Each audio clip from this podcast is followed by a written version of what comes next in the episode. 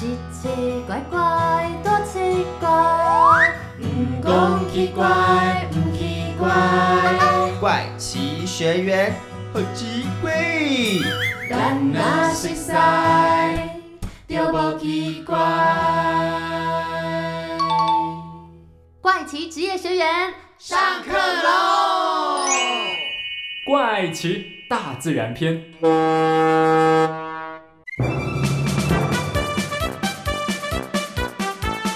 欢迎来到怪奇职业学员，我是班导师邵平。嗨，我是班长卡尔，我是康乐股长柚子，耶，我是资讯股长俊孝，我是学艺股长 Amy。各位同学们，我们上一堂课教了大家一一九跟火警相关的知识，那么这次老师就安排了跟水有关的职业哦。哦，今天邀请到的客座讲师就是担任饮水人长达数十年的黄玉辉先生。老师，饮水人是做什么的啊？喝水的吗？嗯，西啦，人家是引导船只出入港口的人，叫引水人。哇，感觉好有趣哦！哎，那老师，饮水人这个职业又是怎么来的？同学们别急，先请资讯股长俊孝还有学艺股长 Amy 来帮大家介绍一下什么是饮水人吧。好交给我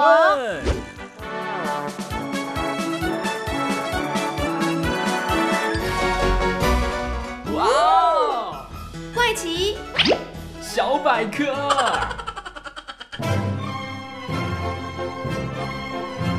欢迎来到怪奇小百科。哎，俊孝，我当初啊看到饮水人，还以为是在负责喝水、检测水质的人呢。后来才知道，原来他们是在全台湾各个港口帮忙各国船长入港或是出港的人。感觉上好像有一点像饭店的趴车小弟或小妹吼。哦，不过为什么各个港口会需要他们呢、因为每个港口的地形、洋流、码头设施和天气状况都没赶快，各国船长呢可能因为不熟悉、不了解而触礁沉船呢，或是像去年轰动全世界的苏伊士运河塞船事件，就超过三百艘的各国船只全部呢塞在运河超过六天的时间，损失更是惨重。这就是一场船长不熟悉航道所造成的悲剧啊！哦，所以啊，这个时候就需要各国的引水人来帮船长指引方向，让他们顺利开船。蹦掉哈！而且每个港口都代表着中华民国台湾的主权，所以不管你来自哪一个国家，又或者开轮船、货船、小船、大船，全部呢都要给引水人强制引水，简直是我们的国际门面呢！哇，那这个工作很重要呢。诶，那这样子一个月的薪水有多少啊？说到这个，吓死你哦！其实他们的薪水呢，要看每个月各港口的饮水数量。不过呢，平均至少都有五十万起跳，而且全台湾不到一百位的饮水人，所以这个职业呢，可以说是海运相关科系的最高殿堂。吼，故业金工相向呢！哇，每个月至少五十万，那我以后也要出海去当饮水人。呃，当饮水人前要先当过船长，而且还会遇到超强海风以及变幻莫测的大海，同时要克服晕船、受伤等，甚至不能上网 shopping 呢，好多好多考验。早不因娜干没赛，好、俊孝，我跟你说，女生也是很厉害的，好不好？哦，干喜，本来就是啊，我们明明就可以做得到。最好啦，你们力量那么小。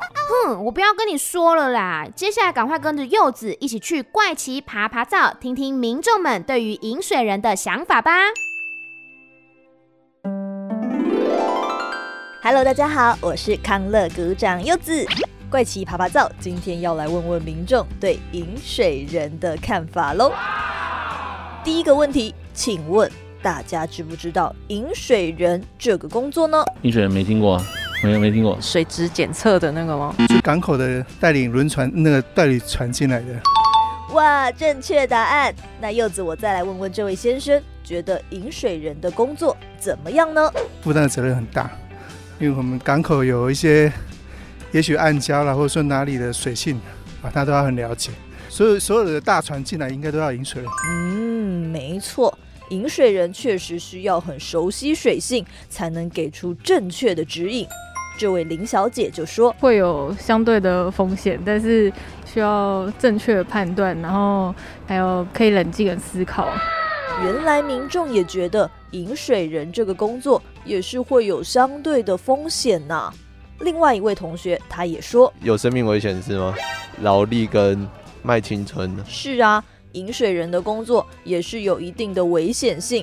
那么，如果是自己或者是孩子想要从事饮水人，民众们又是怎么想的呢？时代不一样了，这个真的没有办法决定下一代他要做什么事情。不会啊，因为我不喜欢坐船。就是有兴趣的话，我觉得就是还是可以试试看啊，做自己喜欢的工作，有相对的报酬还不错。哦，那既然说到报酬，大家要不要猜猜看，饮水人的平均月薪是多少呢？我觉得应该至少要五万五以上吧。应该很高吧？十二万，好像跟那个船长的薪水差不多吧，应该是好几十万吧。其实柚子查到的资料是月薪五十万呢，大家是不是很惊讶呢？啊，真的哦，比我想象中还高。因为我觉得好好生活就好。五十万是蛮多的啊、但我觉得还是可以用其他的方式赚，不一定要用生命去 去搏这个。哦，哇，怪奇爬爬照结束之后，发现大家觉得饮水人是很有风险，也需要很多专业的职业呢。让柚子好期待今天的客座讲师带来的课程呢。现在就一起回学校准备上课喽。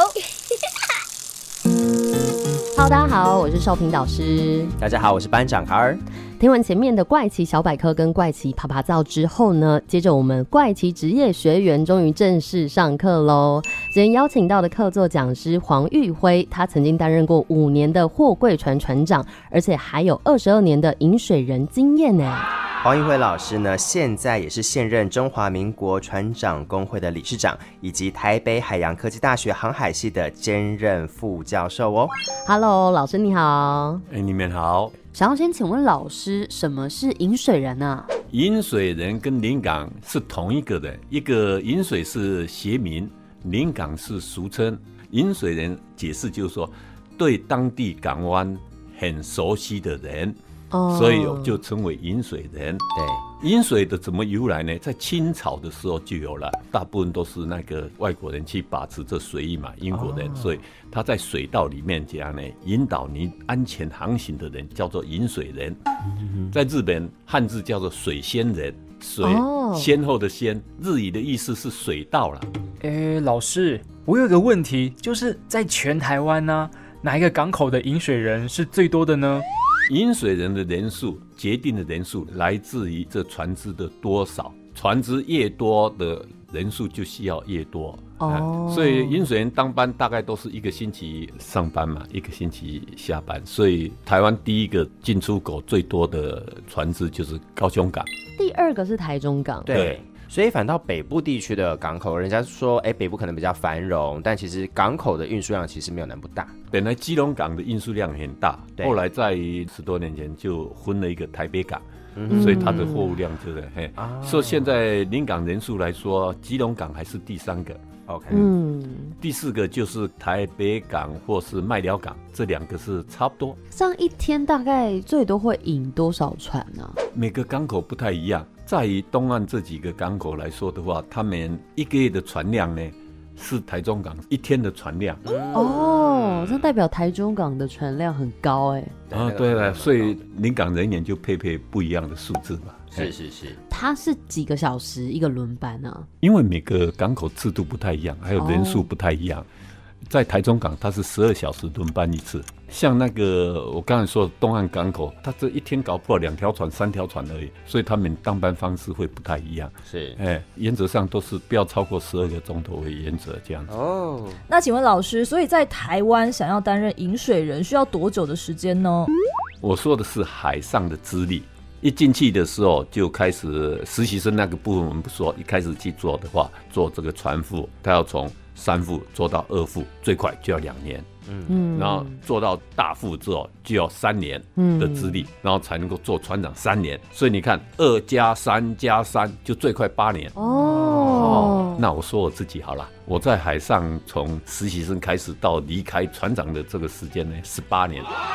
十八年，包括在陆地上上班啦、在休假啦，但是真正在海上工作的时间资历大概十二年多，超过三分之二的时间都在海对上。对对。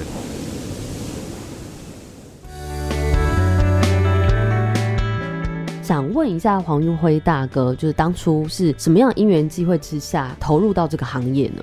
因为我大学的时候就考上基隆的海洋学院的航海系，当初我也不知道航海系是做什么事情的哈，嗯结果就读了出来之后就学以致用，就直接航向大海。一开始的时候呢，诶，我上去当三副的时候就台币大概两万块，月薪吗？对对对，哦月薪两万块。那我老婆在国中当老师才三千多块而已。我说一想，哇，这个差距很大。后来就一直工作嘛，半年我就去买了房子，大概民国六十六年、六十七年左右。哦，所以那时候就薪资蛮高的嘛。然后你也晓得，走走走，那时候台湾的航运还没有这么样的景气，也没有这么多船公司，都是外雇到日本公司什么之类，所以一出去出海再回来都是大概超过一年以上。嗯，自己觉得自己也蛮辛苦的，家里也是蛮亏欠的，结果就中途想不要航向大海啦，不要再去当船员，在陆地上找工作。嗯，我老婆只有一句话，她说：“你的专业是在海上，你回到陆地上找不到好的工作，你不会快乐的。”我后来我就提了这个行李再上船去，然后渐渐有了执照之后，他就渐渐一升嘛，一直升待遇就越来越高，越来越高，越来越高之后，对家里的环境啊、经济能力啊都有很大的这种帮助嘛。然后我在船上工作的时候，它跟陆地上有点不太一样，就是说它有个机会，你有这种执照就可以升迁，不像陆地上你背后那个经理啊，搞不好他干了一辈子，你都没有机会去顶他的位置了哈。哦，所以就这样的情形之下，嗯，我一直鞭策自己啦，一直向高层的工作去学习啊。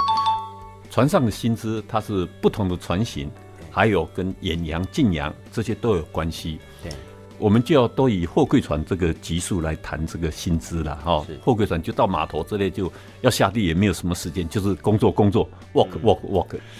那个三副或是三管呐、哈，大概在船上一个月就可以领十五万了。哦，啊，最近今年呢，因为货柜三雄一直切船员嘛，所以他的薪资已经调到十八万了，所以 CP 值很高的一个行业啦。但从另外角度来说，总之你有休假嘛，哎，大概是多久会休假一次呢？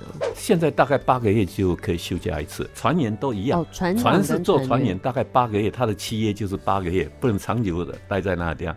但现在国内的这几个大航商、货柜厂商，他的船都一定有回来靠台湾的这几个港口，所以你在工作的时候出去较远一点的，可能呃三个月之内会回来靠一次，靠的时间很短促了，但总比没有还要好了，哎。就是说会靠个可能大概三天再出海嘛？哦，没有靠个几个钟头而已，因为货柜船它是靠的这时间之类的，所以根本就没有时间回家，对不对？嗯，大部分都没有时间。靠码头的时候都会允许船舰上船嘛，所以你也可以一面去执行你的当班任务，一面跟船舰聚聚会这样子。嗯嗯嗯所以现在船上也有 WiFi 什么之类的啦，哎，就是没有 Seven Eleven 这个方便。嗯啊，那时常要看到大海这样子。那总之吃也不用钱，住也不用钱，对，连交通费也不用，从楼下就到楼上上班就好了，所以就很节省的这种。哎了解，所以就是因为在海上的生活就是比较难跟家人团聚，所以后来决定嗯来考这个饮水人的执照嘛。人都是一直往上面爬嘛。对，当初我也不知道饮水人的待遇蛮高的，对，嗯总之想说哎能够回到陆地上有个机会，所以我们就去参加饮水人考试。自从我当上船长的那一天开始，我就想要迈向下一个阶段，这个蛮惭愧的，准备了五年才考上临港的。哦，可是其实这个职位好像也不太容易，现在全台湾是不是也大概将近一百人左右而已？对对对，哎，不太容易啦。就是要一步一脚印的往上爬啦，在各行各业都是。那引水人的主要工作内容有哪些呢？因为像我们刚刚跟听众朋友在做街访的时候，其实很多人还是不知道。船只要进港的时候，坐着这交通船到船上去，然后到架台去给船长建议如何进港、怎么走、转弯啊什么这，还有港口里面的拖船，还有跟这些所谓管制中心的沟通啦、这些工作就交由引水来执行。是因为在船上的船长对大海这么大，大船要转个弯之类都没有什么问题嘛。但是到港口里面去，有限的水域里面要转个弯就很困难了，必须要有拖船去协助。困难的就在这个地方。第二个就是船长他对这当地的港口也不是这么熟悉。嗯。那我们知道，一条船的操纵，其实决定的因素是会受到风的影响，水面上就会受到浪的影响，水底下就会受到流的影响，所以操船是蛮复杂的一件事情。指挥权哦，永远是在船长。那我们上去的角色是属于建议性的，就是像顾问一样这样子啊。船长对这港口很不认识，所以可以说这样子说了哈。我们临港上去之后，其实就是代替他行使指挥权。那船上的这个人员在架台上面，就是会有船长嘛，还有一个三副嘛，还有一个舵工嘛，对，还有临港嘛。所以临港在发挥口令的时候，三副他就会摇车中，就是那个加速档。对，现在我要前进后退。啊，舵工就是方向盘。啊，船长就在旁边协助。啊，因为要离开码头，都船头还有船尾都还有一个工作团队去带缆绳什么之类的，所以临港就是代替行使暂时的指挥权，它是整个是 team work。所以临港来说，经过饮水员考试之后，还要去当地港口去见习三个月，然后才从小船慢慢做到没有吨位限制的船只。所以每一个饮水人他在每一个码头就会固定在那边，对不对？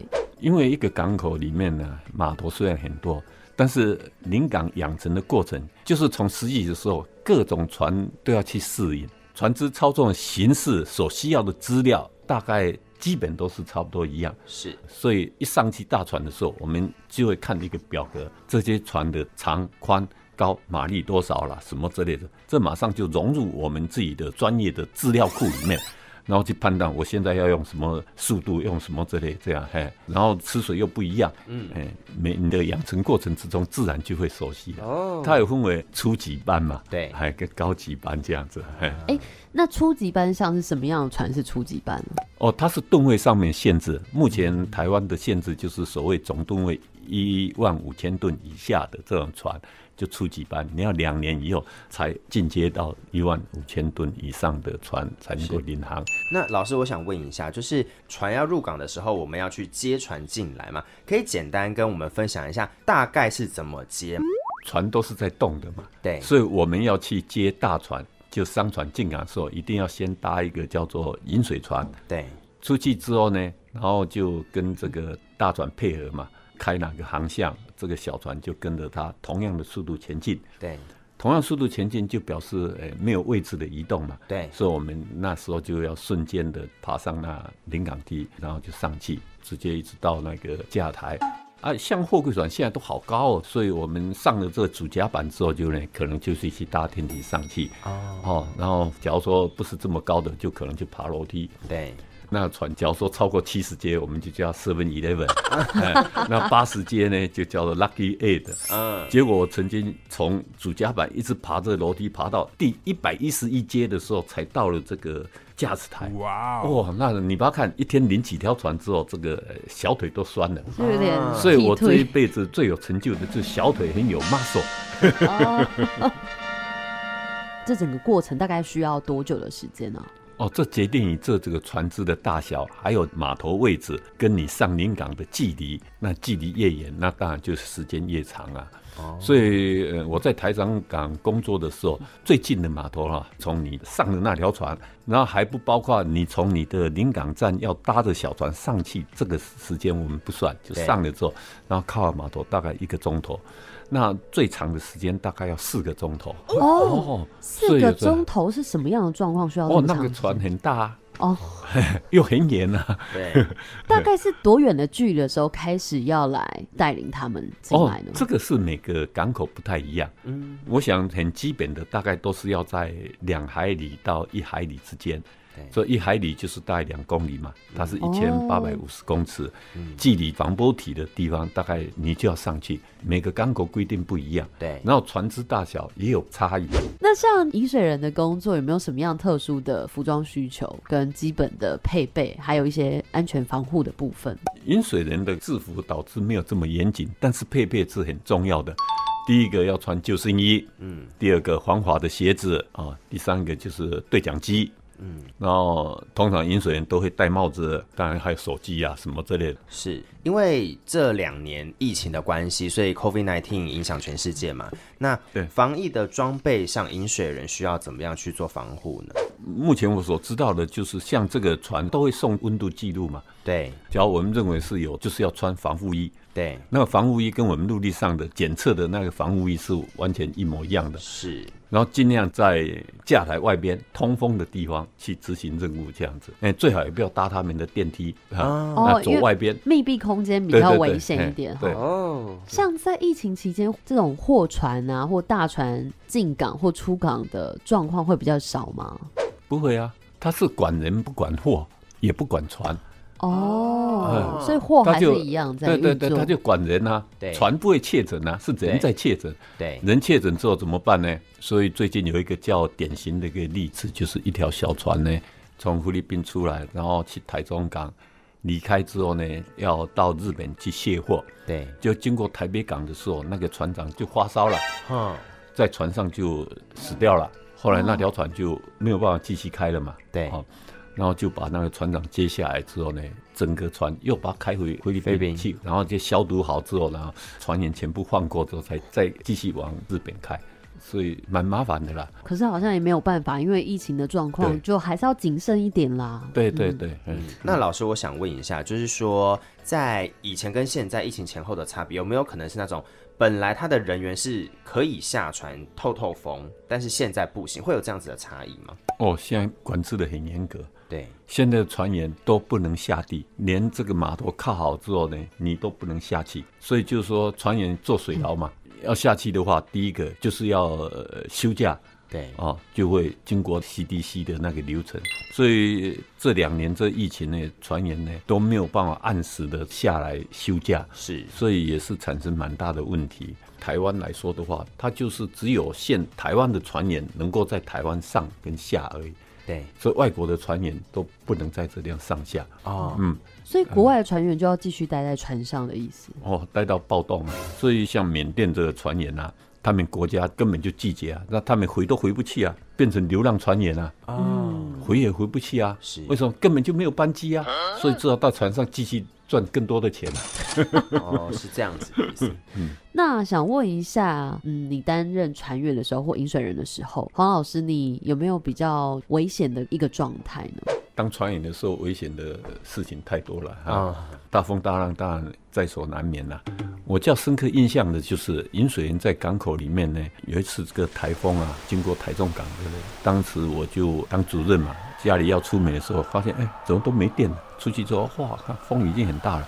就后来就把车子开到那个塔台嘛，哦，然后上去看，哇，我的天呐，那个风速已经是破表了，五十七米秒，大概就是一百二十节了。留在码头上面这些船只就鬼哭神嚎啊，一个一个就这样被台风吹断了缆绳，然后就在那一个港口里面游车河啊。后来我就马上接下那一个去指挥整个港口的拖船这些这样子，最后还是诶用蛮专业的方式让这些船家呢去把它顶住嘛。像那时候正好有靠有军舰呐、啊，都是这样呢，被其他船撞了。所以在我的领航生涯里面，较深刻的印象是那一次真的是好危险哦。是，所以很多人都哎，港口是个避风港，不，港口对大船来说绝对不能是个避风港。台风的话，这些船都尽量要开到大海去，然后远离这台风的暴风圈。是，哎，台风过了再开回来装卸货之类的。那同样的的呢，我在海上工作的时候，有一次也是在阿尔及利亚，嗯，也是同样的这种情形。那起风了，叫那个拖船来顶这个船啊，顶个半天之后呢，看到哎，前面那个船的救生艇怎么出跳出来了？为什么呢？那条船是这样呢？台风过后之后，它就这样咚咚咚咚，结果把船边磨破了，进水了，然后就他们就放救生艇下来。那晚上哦，我看哇，我们后来第二天才看，哦，原来是个低气压经过而已。对，在北非那低气压经过，然后第二天我们就到那个山坡上面上去看，哦，数数看，竟然六条船沉掉了，在港口里面，哇还有一条船还反过来，到底有没有死人，我就不晓得了。都是大船吗？都是大船。好危险哦！对啊，对啊，所以说那时候他们没有警觉啊，那哪晓得一个低气压经过就造成这么大的像台风一样啊的伤害。哎，所以你们是不是每天早上起床都要看一下天气状况 怎么样，或是天气预报一周的天气，或是怎么样？在船上哦，要时常收气象。以前呢还没有这么先进啊，都用传真的，所以它哦六个小时就会有一次传真的气象，然后我们。做船长的人就要去判读，尤其像台风逼近的时候，就哦，这风浪可能会很大，这样子。嘿是是是，为什么我们都要预估几时会到下个港口？嗯都要跟那个保持联络嘛。对跟你报时间啊，这样子，我们叫做 ETA，就是估计到达的这种时间。嗯，那这样的话，饮水人他的这个工作，我们可以把它当成是公务人员吗？还是说他其实就是一个专业的人员，然后就是在港口服务？不算公务人员，他就是像医生一样嘛，哦会计师什么之类，这些都完全一模一样的模式，整个国家高等考试这样子，高等考试之后就发这个执照给你嘛。对。然后你有这个执照之后，才能够去当地港口去执行业务嘛。啊，所以他的这种执照，你在报名的时候就是已经报名了。我像说我要台中港去考试，我就是只能够在台中港执行业务。对，这个也是要在五十岁之前才有资格去报名考试。哦，超过五十岁就不行。这个饮水的过程之中，需要精力，也需要体力。对，啊，五十岁之后呢，体力渐渐衰退了，是你爬都爬不上去，然后掉下来，这不更危险？那同样的，他的执照也花到六十五岁而已。所以六十五岁就一定要退休了，对不对？对。那像饮水人，他就是蛮常需要跟国外的船只互动的，是不是外语会特别好？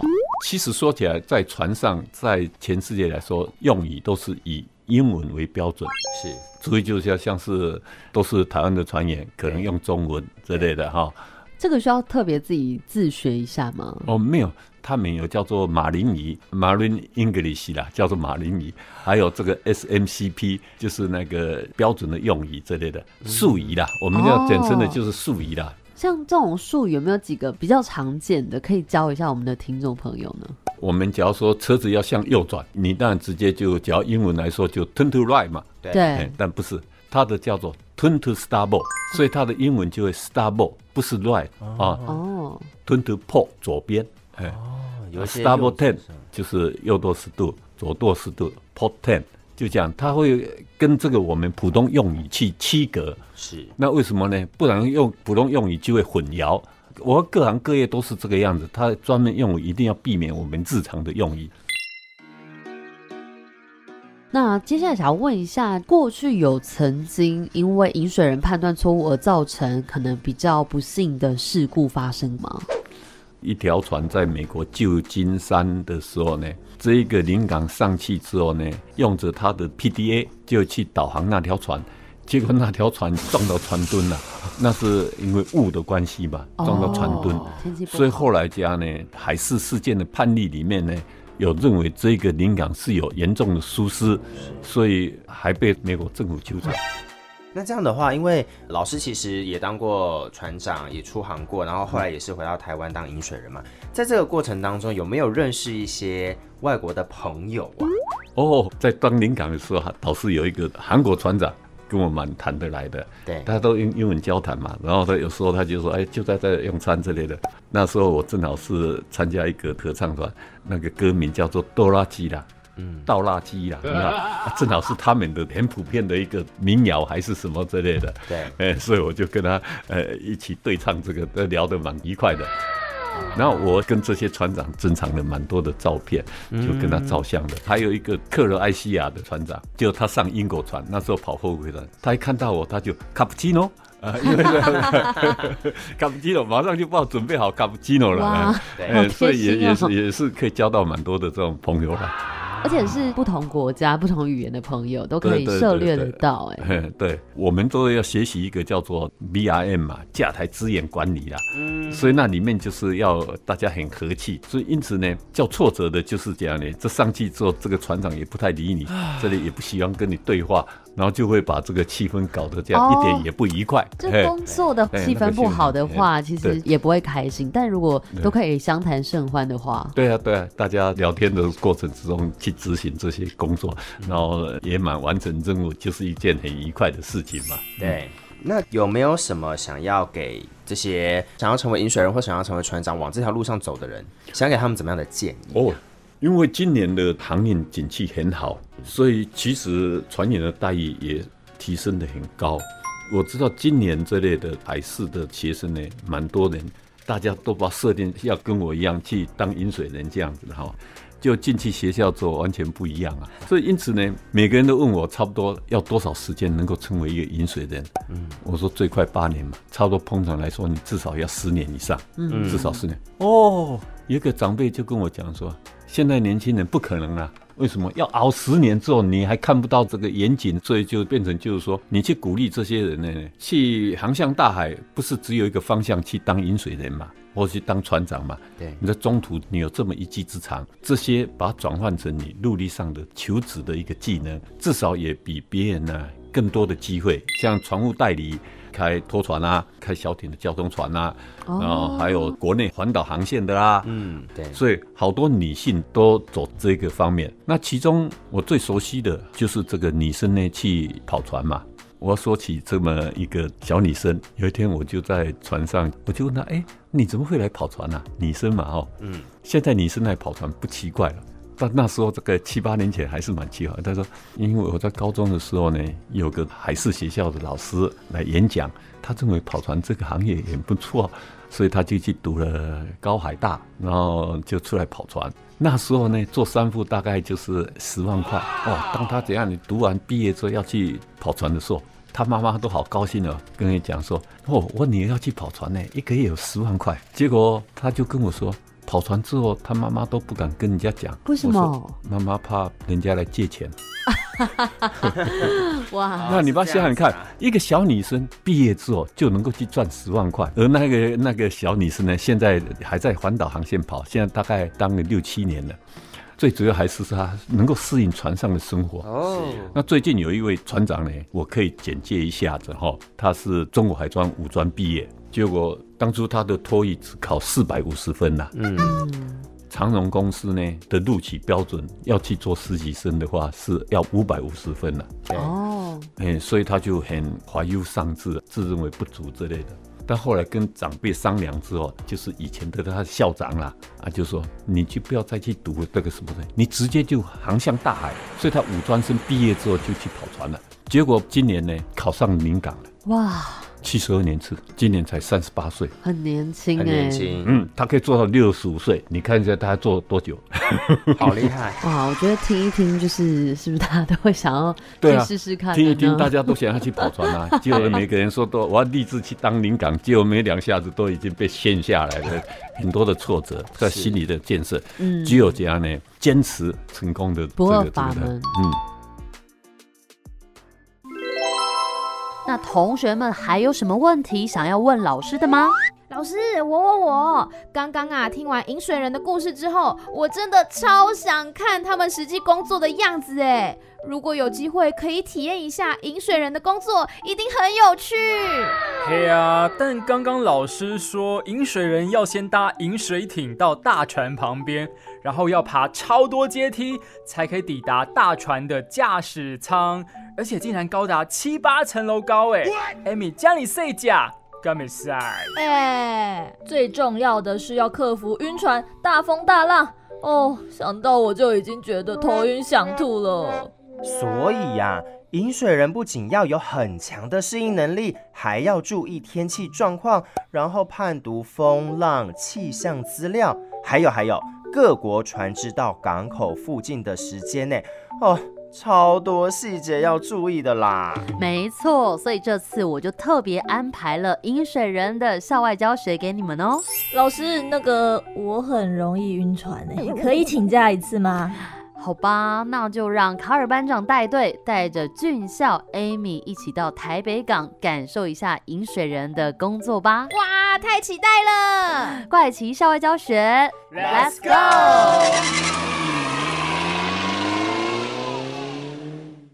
今天呢，我们的怪奇校外教学来到了台北港啊，我们现在所在的位置呢，在台北港边的一艘小船上面。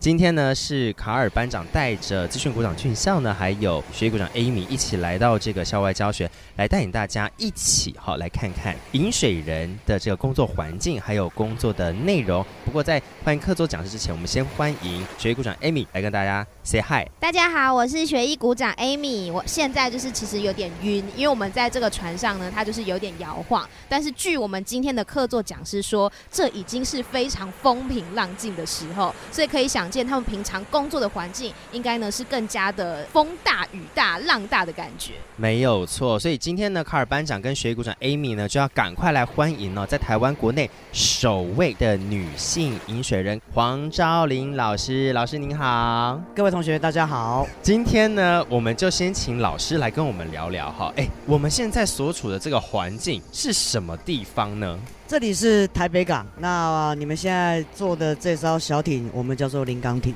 哎，是我们平常工作要出海上下船的时候，我们都是搭这个小船出去。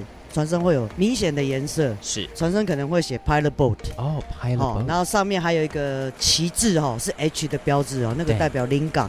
那作为这个临港啊，有没有你觉得最危险的地方是什么？然后有没有曾经受伤过呢？最危险的地方当然是爬梯子喽，就是风浪大的时候我们要登轮下船也是一样，是啊。可以从网络上找到很多影片，饮水人爬梯子摔下来，包括我们这个港口也曾经发生过。嗯，我实习的时候，我师傅爬临港梯的时候，在我面前掉下去啊，那最后也没有救回来。这件事情对我们来讲就是永远的伤痛啊。那我执勤有受过伤，但是不是从临港梯掉下来，是从那个领航完了要下楼梯下他们的楼梯。嗯，因为那个地板太滑，它的踏板又很窄，所以我一脚踩空，我就整个 从最上面滑到最下面。哇！对，那爬梯子的时候身上是不会绑，比如说绳子之类的吗？呃，那个不行的，不能绑。绑住之后，万一上下，它反而会把你拽下去，那反而危险。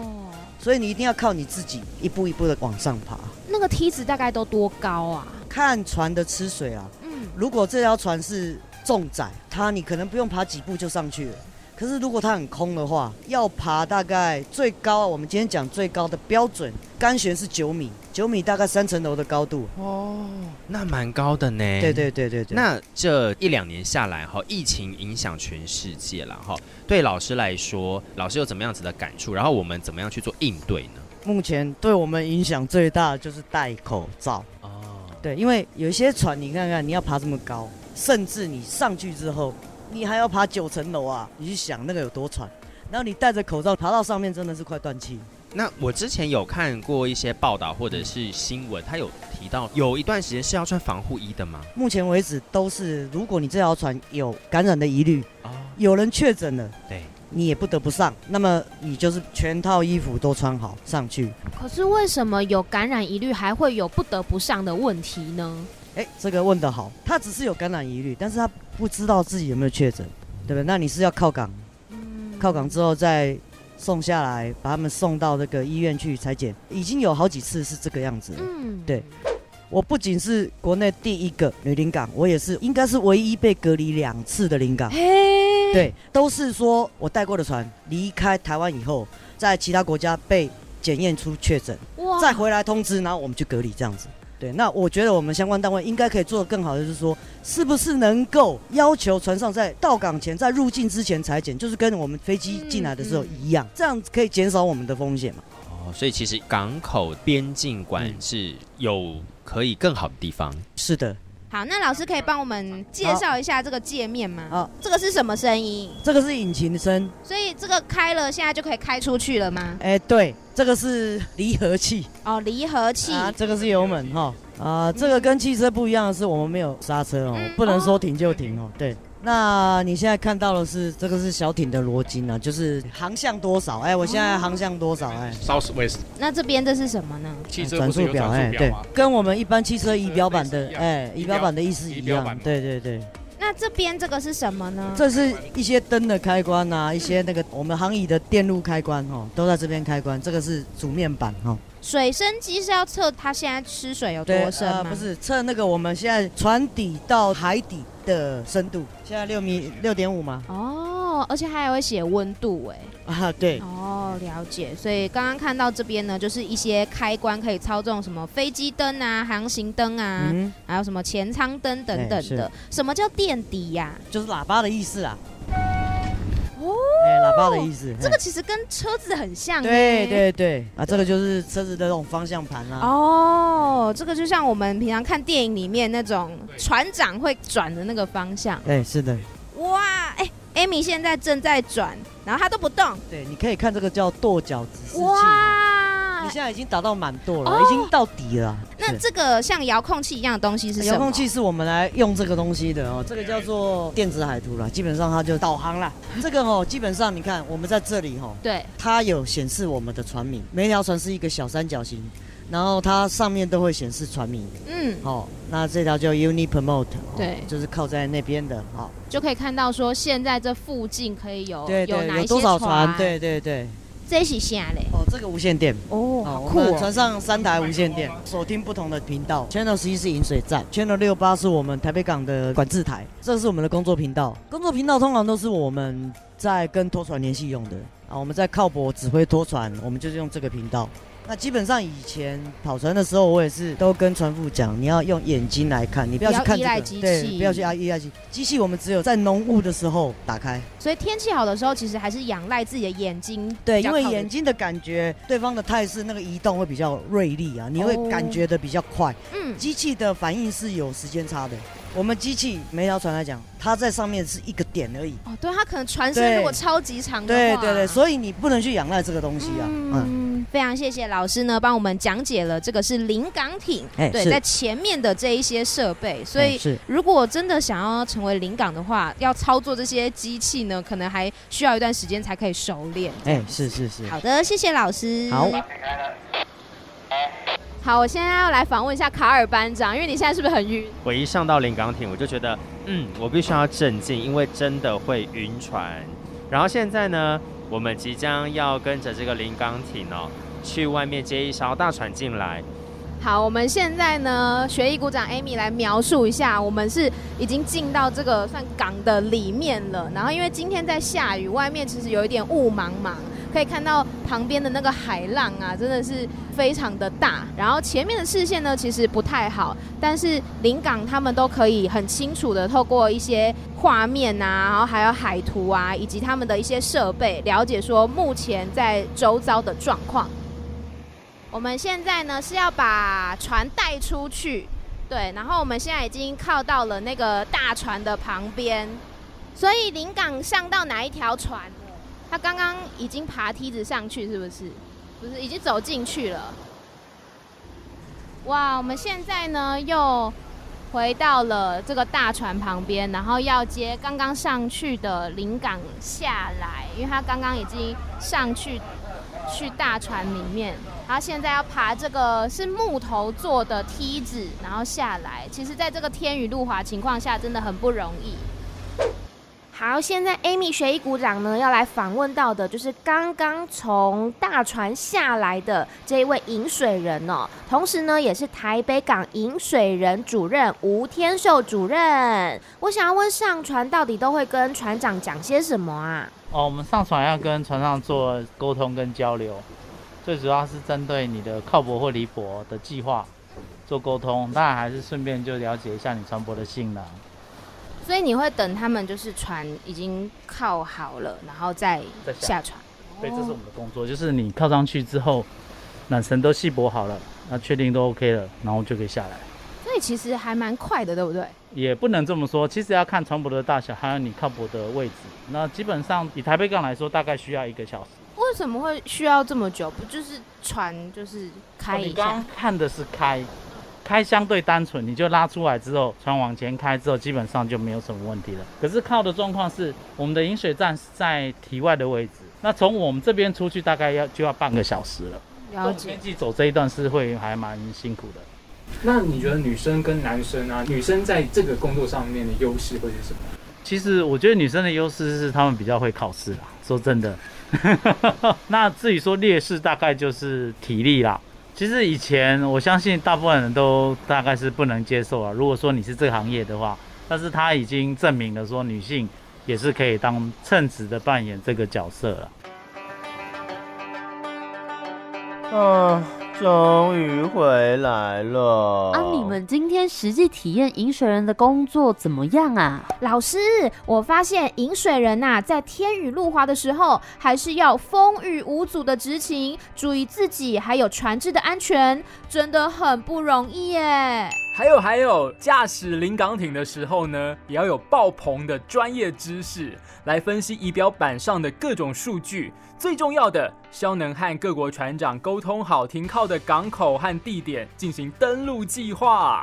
然后不会晕船是最重要的哦，嘿嘿，我都没有晕船。哎呦艾米你不要再亏我了啦！好啦好啦，大家都说的很好。那么没有去校外教学的柚子，下次上课记得要补交五百字的心得给老师哦。啊，老师不要啦 Yes，太好啦！怪奇职业学员，我们下课喽。